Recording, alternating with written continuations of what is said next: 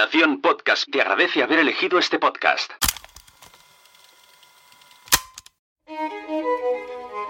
Estás a punto de escuchar los contenidos de la sexta edición de PodTalks, el festival de podcasting y networking que se celebró el 2 y 3 de septiembre en Palau Solità y Plegamans con el apoyo de las FanCon.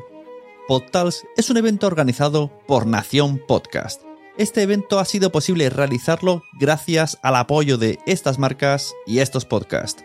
Master D, VoiceUp, Lucas Host, Mumbler, Crece tu Coco, Viajando en Femenino, Team Barça, Descifrando Venus, Como, el podcast de Antiayuda, La Chispa Blanca, a tu servicio de Noemí Freixas, Javi La Yunta, la membresía Quiero Ser Podcaster, las Meetup de WordPress Barcelona y WordPress Granollers, y Metricool. Muchas gracias a todas las marcas y a todos los asistentes que vinieron y apoyaron este evento.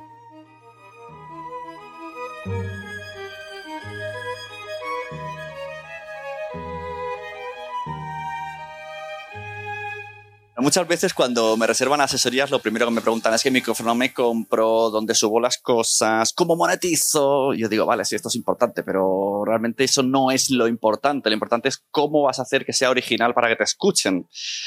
Entonces, para eso eh, ha venido a hablarnos Carlos, eh, Carlos Padial y Carlos de Diego a, a explicaros un poco cómo ellos han tenido esa experiencia haciendo producciones de todo tipo, siempre originales, ahora también en, ahora también en podcast. Así que que suban Carlos y Carlo para eh, darnos una, bueno, tirarnos un poco de orejas de por qué eh, tenemos que hacer más podcasts originales.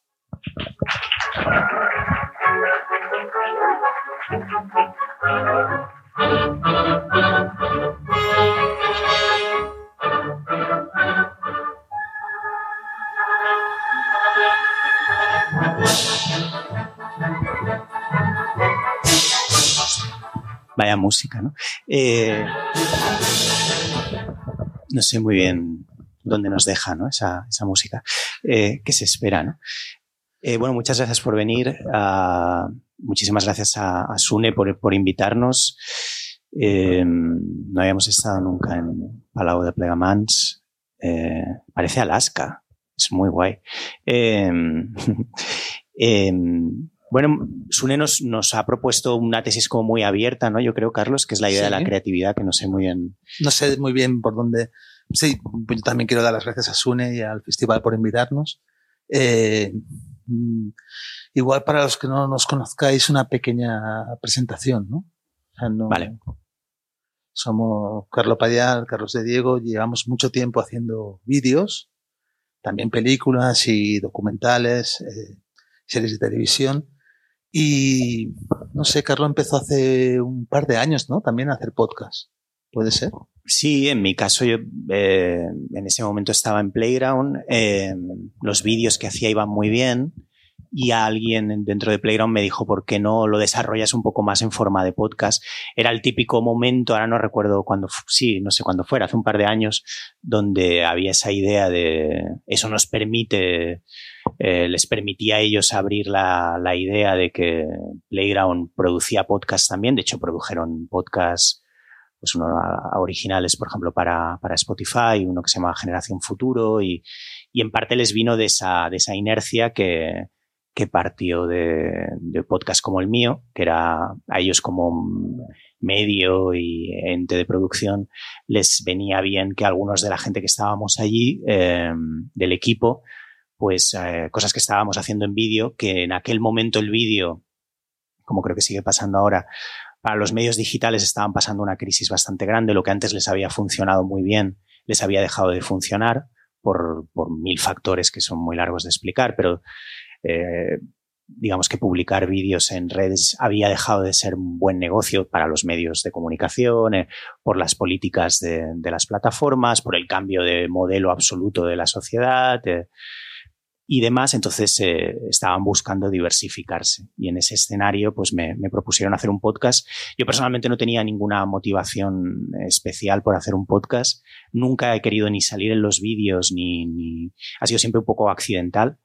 Y, y me encontré haciendo el podcast. Me, me encantan los podcasts, me entusiasman como cuando soy parte de la audiencia, pero no, no me había sentido interpelado a hacerlo, pero la cuestión es que lo empecé a hacer y funcionó, funcionó muy bien. Y aunque siempre estoy como yéndome, de hecho el podcast todo el rato estoy anunciando que probablemente me quiero ir y tal, eh, sigo haciéndolo y, y me, me, retiene el que, el que es muy, no sé, es, es interesante la conexión que estableces.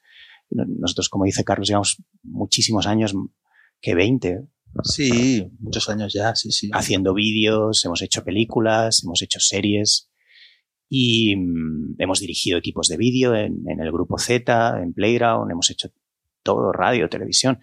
Y sin embargo, la conexión que estableces o que he descubierto que estableces a través de un podcast es muy interesante, es, es muy específica. Eh, estamos acostumbrados, Carlos y yo, a hacer vídeos que llegan a muchísima gente eh, seguro que la mayoría de los que estáis aquí habréis visto un vídeo nuestro, a veces sin saberlo. Hemos hecho, pues, yo qué sé, todos los vídeos estos. Quiero ser negro, los swaggers, eh, la vergüenza de existir, viejo gamer, reportajes que seguro que habéis visto, eh, de millones de visualizaciones, eh, dirigidos por Carlos, dirigidos por mí pero la conexión que estableces con el podcast, de golpe hay una sorpresa interesante que es no, no, no apelas a esa, a esa audiencia brutal que se encuentra los vídeos en redes y los comparte y tiene esta cosa febril, pero tiene una especie de conexión personal que, que yo he llegado a valorar mucho, que se parece un poco a los libros, antes que estabais hablando de libros, tiene algo parecido. Eh, hay como la persona que, que, conecta con eso va, va a estar contigo. Y, y en el momento en el que estás de tanto ruido, yo lo valoro mucho eso, el, el no sé, esa, esa, conexión como muy genuina. ¿no?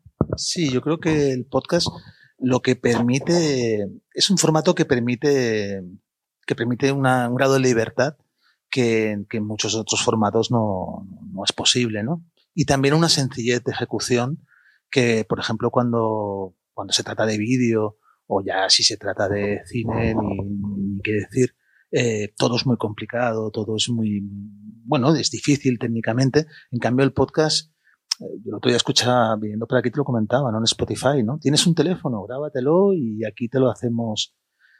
Permite una sencillez y una inmediatez que con el vídeo o con otros formatos no, no, no es posible. También una interpelación a de persona a persona, ¿no?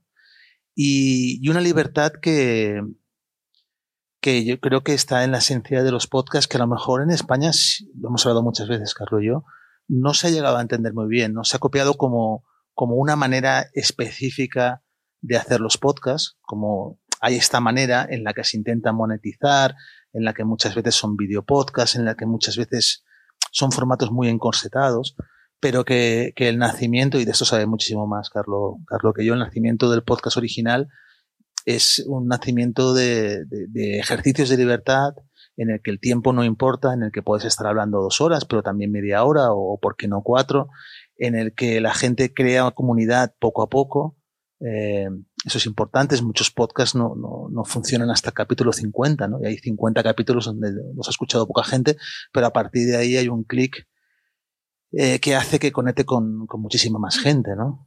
Incluso actualmente han desplazado un poco a los lates, ¿no? O sea, ahora cuando la gente quiere presentar una película o quiere presentar una serie, va más a programas de podcast que no al típico late de, por la noche que están en, en, franca decadencia, ¿no? Y esa intimidad y esa falta de, de, reglas, a mí, por ejemplo, es lo que me atrae de, del podcast, esa capacidad de, libertad, ¿no? De, poder eh, hacer un poco lo que quieras, ¿no? eh, no está sujeto a nada, ¿no? Cuando el podcast eh, se le ponen muchas reglas o, o incluso cuando se le graba en vídeo, cuando se encorseta o cuando quiere parecerse mucho a la radio, para mí pierde, pierde un poco de valor. A mí, yo no soy gran, gran eh, oyente de podcast, pero sitio, ¿no? Que has venido a, a, a ya, a bueno, de hecho yo no tengo podcast, o sea, yo se lo dije a Sun, en, en, mi podcast va a salir. Bueno, tú estás septiembre. preparando un podcast. Yo, yo estoy haciendo mi podcast que es medio Yo colaboro contigo en colaboras en, conmigo en tu podcast y, y, por y ahora en septiembre eh, aprovecho ya para hacer la promo, la falca, ¿no? En septiembre sale un podcast mío que he estado grabando este verano que se llama Caminar y que va sobre sobre el ejercicio de pasear y de caminar y, y saldrá en septiembre, o sea, cuando cuando salga ya por redes lo promocionaremos y espero que, que lo escuchéis. Estoy convencido de que por lo menos Sune lo escuchará porque es el técnico de sonido que, que lo hace y ya por lo menos un oyente tengo, tengo aquí seguro. No sé si, Carlos, tú... Yo, yo he escuchado el primero, he tenido la suerte de escuchar, está muy bien. Lo, lo pasé. Y es muy divertido entrar en ese subgénero que, por ejemplo, Berto y Andrew practicaron en uno de los Nadie sabe nada, de hacer el podcast eh, en marcha, caminando. Mm. En América hay varios. Eh, de hecho, Colin Quinn, que es un cómico genial, eh, veía el otro día que de manera bastante silenciosa, tiene muy pocas visitas, ha, ha empezado un podcast también, caminando por Nueva York y hablando de, él es un gran conocedor de la ciudad y, y, se dedica como con un amigo a comentar ciertas áreas de la ciudad y su historia y todo con una perspectiva cómica.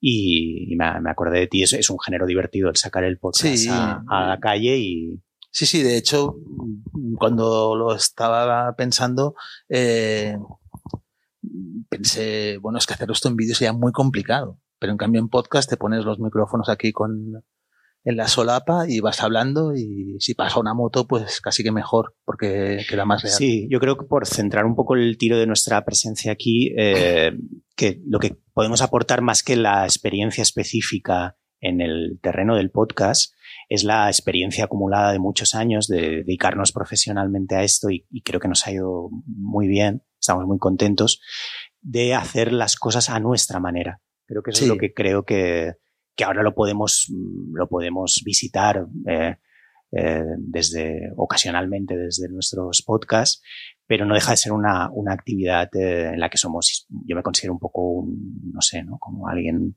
que pasa un poco por allí, porque nuestra actividad principal tiene más que ver con el audiovisual, con el cine, con el vídeo, con, eh, con la literatura incluso. Eh, pero sí que creo que lo que podemos aportar aquí, insisto, es eso, es esa, esa trayectoria que, que, venimos trayendo desde que empezamos, Carlos, digo yo, con Pioneros del siglo XXI, que es la pequeña productora que montamos hace muchísimo tiempo, eh, que estaba basada únicamente en, en, no permitir que nada te detuviera, es decir, y de una manera muy orgánica y muy, tampoco nada discursiva, es decir, Carlos y yo nos conocimos en el mundo de los cómics, y ya ahí aplicábamos ese criterio. Yo cuando conocí a Carlos siempre lo cuento, pero siempre es que lo tengo que contar porque si no, no se entiende todo lo que estamos hablando aquí.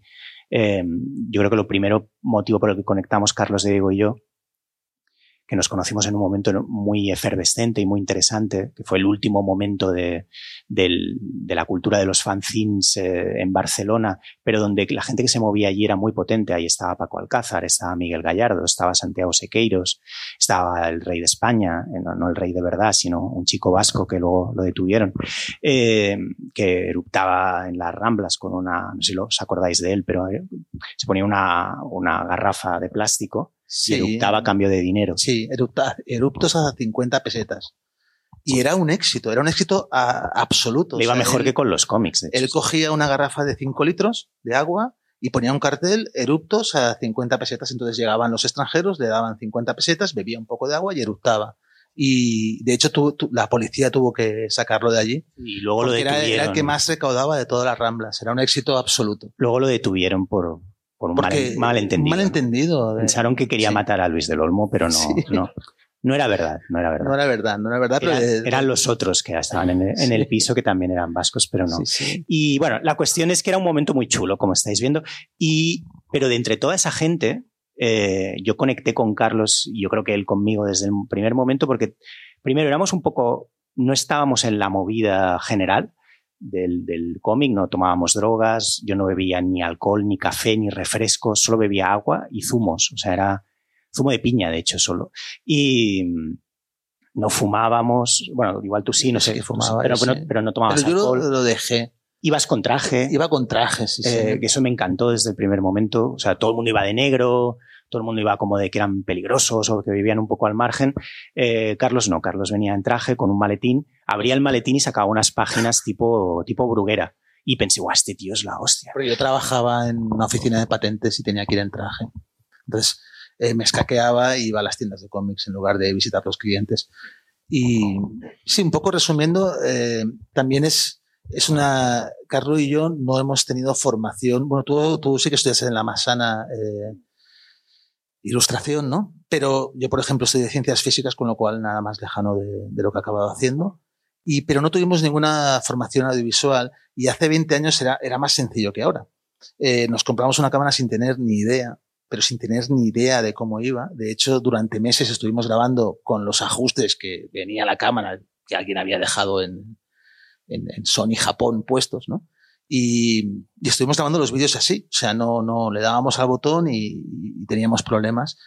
Pero también eso nos dio un, un, unos grados de libertad y de experimentación el hecho de, de, no saber nada, luego hemos ido aprendiendo, tampoco es que seamos idiotas y te has quedado ahí, ¿no?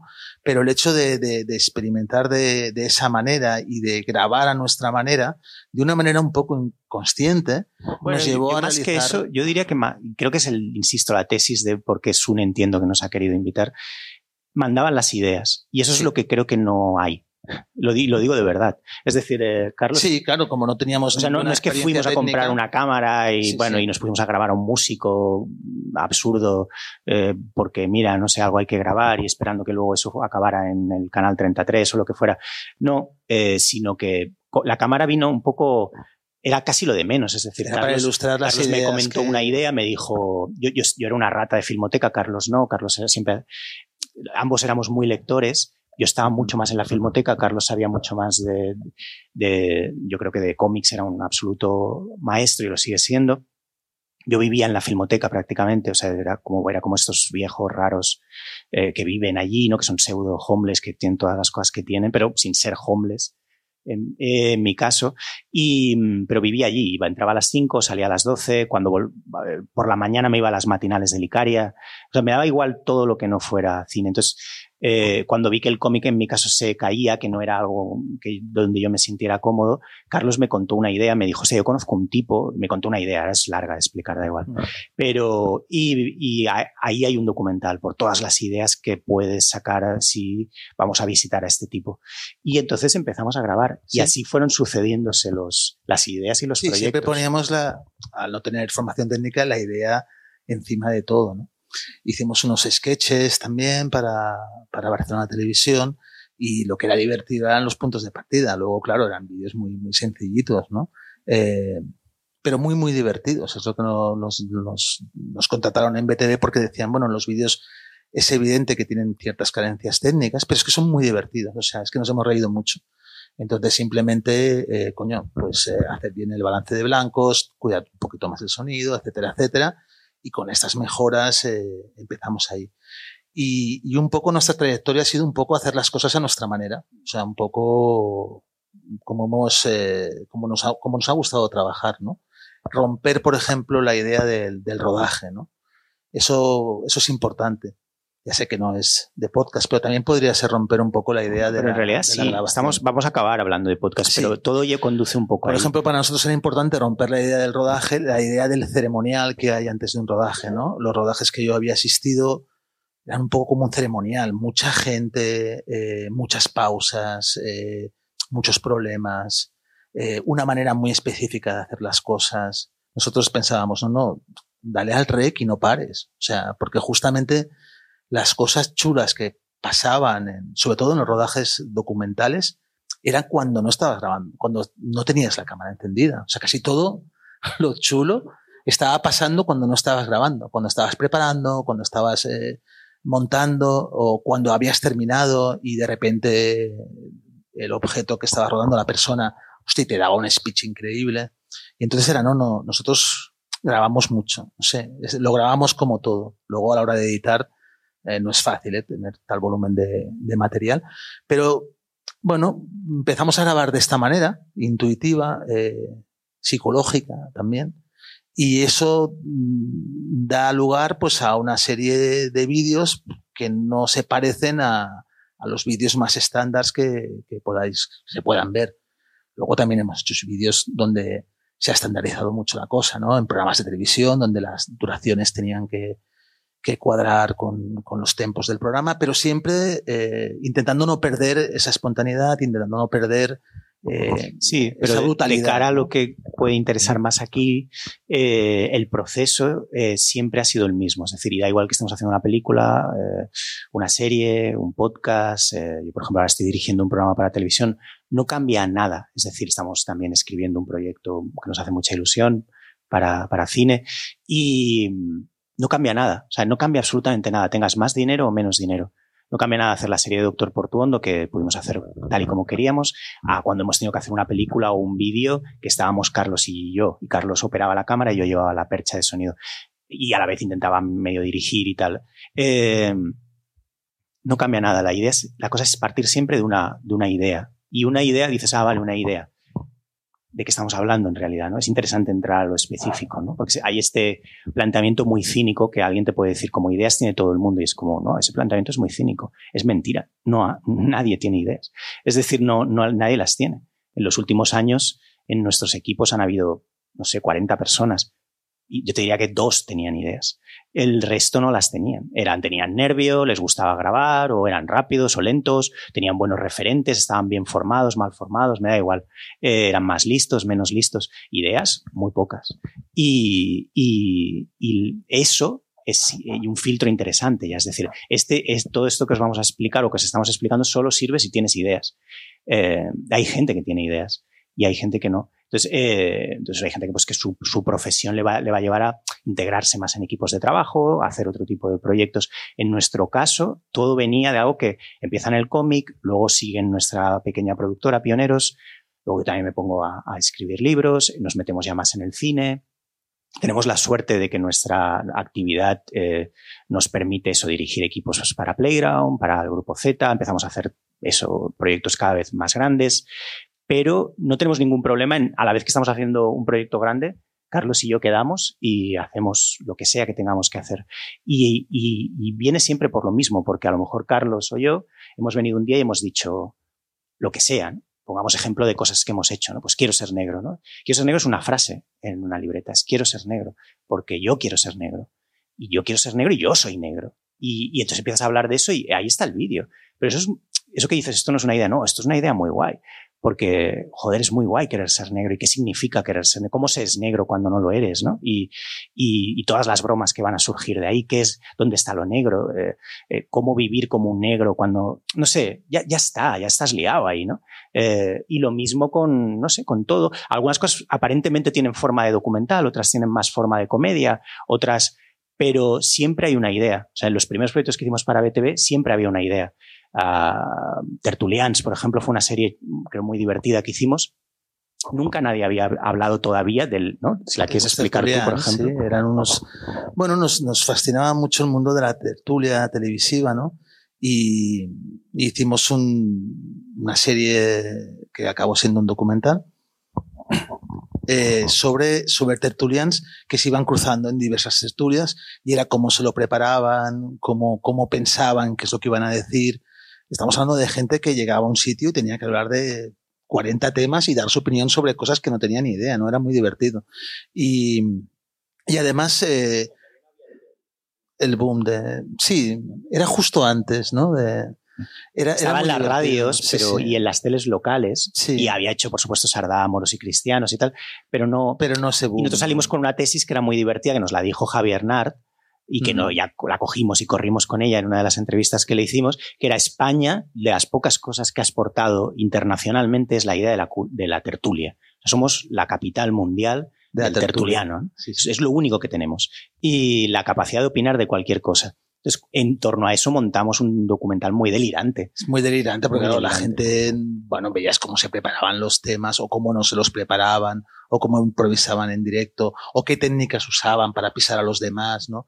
Gente muy, muy intuitiva, ¿no? Incluso, incluso les llevamos a un centro donde te enseñan a hablar, enseñan a hablar a los políticos y veías cómo lo ponían en práctica después, ¿no? Era un, te digo, fue una serie documental que pudimos seguir durante varias semanas y cómo les funcionaba, ¿no? Y nos centramos además en tertulianos de teles locales, de radios locales, no, no nos centramos, de hecho Javier Nart al final no sale en el documental y Luis del Olmo tampoco. Luis del Olmo entrevistamos y no Luis salió. del Olmo no, no llegó a salir. Dejamos fuera, ¿no? Sí, no sé, igual. porque nos, nos gustó centrarnos como en esa segunda línea, que luego dio lugar a una explosión tremenda, ¿no? Y que, como decía ah, Javier Mr. Nart, Mr. Wow estaba. Mr. Wow, sí. Era un señor que tenía en las tiendas estas de, de cosas para animales, pero comentaba, era tertuliano de, de partidos del español, del español, Y nos encantaba, Mr. Wow. Y cada vez que salía en el documental sonaba la, la sintonía wow, de su. Wow, wow. Wow, wow, era, un tenía perro, una, era un perro ladrando. De, de, mascotas. Era muy divertido eso. Pero vuelvo una vez más a lo mismo. Aunque eso era un documental, estaba había muchas ideas, es decir, esa idea de, la, eh, bueno, un poco el disparate, ¿no? La naturaleza esta del español, eh, eh, y en torno a eso, nunca hemos parado. Es decir, dices, es un reportaje. Bueno, sí, es un reportaje, pero hay muchos tipos de reportaje. Puede haber reportaje más politizado, más de tesis, más divulgativo, más. Los nuestros están basados en ideas. Es la posibilidad de salir a la calle y como en base a cosas que vas viendo, que detectas, eh, armas escenas, ¿no? Y eso, por ejemplo, son los swaggers también, los vídeos que hicimos para Playground. Eh, tribus urbanas y cosas ahí todos los días. Pero ese vídeo tenía el, creo, la cualidad de, de ser como una especie de foto del momento. O sea, es la, era la primera tribu urbana donde aparecía la idea de las redes sociales, de Internet, del Wi-Fi, donde ya la actividad de la, de la tribu ya no estaba en la calle, estaba en lo que estaban en los móviles. Quedaban porque había wifi gratis, no porque hubiera una actividad importante. Y eso es una idea también. eso no te lo dicen ellos. Quedaban en, quedaban en la Apple Store porque cogían el wifi de, del Apple Store. Entonces quedaban todos allí y se montaban unos bailes y unas cosas increíbles. Pero te daba, te daba pie para hablar de varias ideas, como que la espiritualidad era el wifi gratis, la nueva espiritualidad era el wifi gratis, o que las Apple Store hacían la función de las grandes catedrales de, de, antaño, ¿no? Mm, juntando a la gente, ¿no? Y que el wifi era muy importante para, para ellos, ¿no? Es algo que les cohesionaba, ¿no? Y, bueno, eso era un elemento como novedoso y luego la verdad es que eran muy divertidos. Era gente realmente muy, muy, muy divertida, muy joven, muy fresca, ¿no? Y toda la unión de, de esas cosas pues hace que el vídeo pues se convierta en viral y, sea muy, muy, muy criticado por mucha gente, pero también muy, porque, porque, eh, claro, decían, joder, esta gente solo se dedica a bailar y tal. Bueno, pues coño, son jóvenes, 18 años que quieres, ¿no? O sea, hacen lo que tienen que hacer.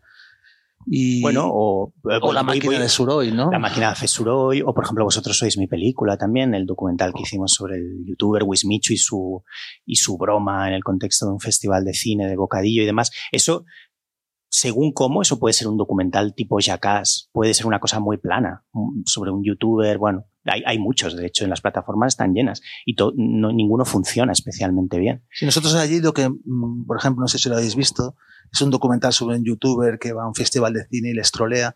Nosotros lo que, lo que pensamos es aplicar allí la, lo que pasa en las películas de atracos.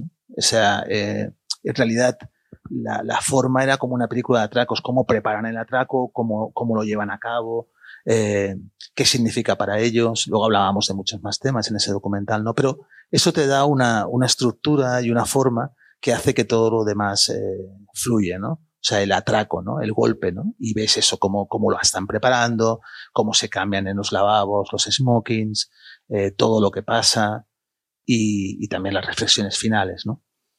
Eh, siempre, siempre intentamos. Bueno, y la idea de la. que es una idea, de, del, y que está desde el germen, es decir, no es como que nosotros nos incorporamos al proyecto y nos encontramos ya que van a hacer la broma, sino estamos desde el inicio. Y, sí. y creo que impulsas muchas de las cosas que, que fundamentan el, el, el, proyecto y el proceso, como la idea, por ejemplo, del choque entre mundos, ¿no? Que eso no estaba en la idea original de ellos. Es decir, la idea de hay dos mundos que no se conectan para nada, ¿no? El mundo como eh, del cine y el mundo de los youtubers, que tienen mucha más influencia en una determinada audiencia, y es interesante ver esa especie de colisión de mundos, ¿no? Y, captar era un ejercicio muy chulo de documentalismo y así lo hicimos, escondiendo cámaras y todo en la sala, de qué pasa, ¿no? O sea, qué pasa cuando haces una broma de youtuber en el contexto de un festival. ¿Qué, qué reacciones va a tener? Desde luego no nos esperábamos las reacciones tan bestias que iba a tener. Eh, fue absolutamente loquísimo, eh, y totalmente inesperado. Pero eso nunca lo sabes. Podría haber quedado, eso a veces tiene cuestión de timings y de momentos y de, pero fue muy potente. Pero nosotros, sin saber si iba a ir bien o mal, sabíamos, por ejemplo, que teníamos que poner cámaras ocultas en la sala, sabíamos que, no sé, sabíamos toda una serie de cosas, sabíamos como que era muy importante esa, potenciar esa idea, ¿no? De la idea de, la colisión de mundos, la... Entonces, siempre, siempre, siempre da igual, eso está rodado con cámaras de cine. Algunos de los vídeos que os hemos dicho están grabados solo por Carlos y por mí, pero todo eh, parte de esa fuerza yo creo que te da el tener una idea y subirte a ella. Y a partir de ahí ser bastante fanático y bastante intransigente en la idea de no permitir que nada de los procesos técnicos te detengan. Yo creo que en España, y lo creo de verdad, creo que pasa en el cine, creo que pasa en los podcasts, creo que pasa en todo, hay una gran preocupación por los procesos y muy poco por el resultado. Y creo que debería cambiar un poco eso. Es decir, eh, debería preocupar un poco más el final. La gente cuando intentas hacer cualquier cosa enseguida te intenta ahogar en procesos. Eh, y creo que tiene que ver con un complejo de inferioridad cultural muy grande, que hay que soltárselo. Es decir, graba, no tengas miedo y ya veremos luego. Es decir, y, las cosas salen. Eh, en cambio, mucha gente se pierde, amigos nuestros muy talentosos, se han perdido porque les han ido asfixiando con cómo se hacen realmente las cosas. Y cuando te quieres dar cuenta, llevas 10 años intentando hacer una peli y no la has hecho. O, cuando la has hecho ya la odias porque llevas 10 años y ya no eres ni la misma persona, ¿no? Eh, has cambiado todas las células del cuerpo, ¿no? Que creo que las cambias cada, cada dos semanas. Eres otro ya. y no, reconoces el guion. Pues nosotros nunca hemos permitido eso, ¿no? Nosotros siempre estamos grabando, ahora mismo, por ejemplo. Es que, ahora mismo no estamos grabando. Ahora mismo no, pero estábamos hablando de, bueno, eh, hay que ah. hacer esto. No sé si están grabando, eso sí, pero nosotros no. Bueno, ya me entiendo. Podrías, podríamos estar grabando, ¿eh? pero ahora mismo. Sí, no, lo importante es, es sobre todo, entra música, ¿no? Sí. Vaya aluvión de. Sune. Claro. No sé, eh, yo creo que justo conectando con el mundo del, podcast y a punto de estrenar el podcast, es, raro que te inviten cuando todavía he colaborado mucho eh, con el de Carlo. Eh, creo que es un mundo en el que se permite ser libre, en el que necesitas muy poco para, para hacer las cosas y en el que en el que la fantasía eh, es limitada, o sea, porque lo haces, los cuelgas y luego si te oyen 10 personas está bien y si te oyen 10.000 también está bien y eso es, eso es bonito y, y es una manera muy, muy directa y muy honesta de llegar a la gente. Yo, lo que me, los podcasts que yo oigo o que me gustan son los que considero que la gente es honesta en, los contenidos. Cosa que a lo mejor en el audiovisual es más complicado de ser por todas las cuestiones técnicas. Pero esa honestidad muy presente en los podcasts, también en algunos programas de radio, yo creo que tiene una fuerza muy, muy grande. Y ese hablar de tú a tú, a las personas, ese tener tiempo para desarrollar los conceptos, esa libertad que, te da el no depender de, de nadie, ¿no? Eh, eso es muy bonito. Hay que pensar que, lo hablaba con Sun el otro día, el 90% de la gente que hace podcast no va a poder vivir del podcast. Con lo cual, intentar hacer un podcast para poder vivir del podcast es como tener un hijo y ponerle a, a jugar a fútbol. No va a vivir del fútbol. Pero, pero es muy bonito que disfrute del deporte y del fútbol. Es maravilloso. Con lo cual, eh, creo que el espíritu del podcast está en disfrutar en hacerlo, en disfrutar en comunicarse y en no pensar tanto en, ni, en, monetizar ni en nada. Porque si realmente eh, al final acabas entre el 10% de gente que, que monetiza, no sabrás ni siquiera muy bien por qué ha pasado esto, ¿no? No, no, no hay una fórmula. Con lo cual, eh, creo que es un terreno de libertad que en otras, eh, en otras disciplinas es mucho más difícil de conseguir por, por, dificultades técnicas. Así que, no sé, larga vida al podcast y viva el podcast a lo loco, ¿no?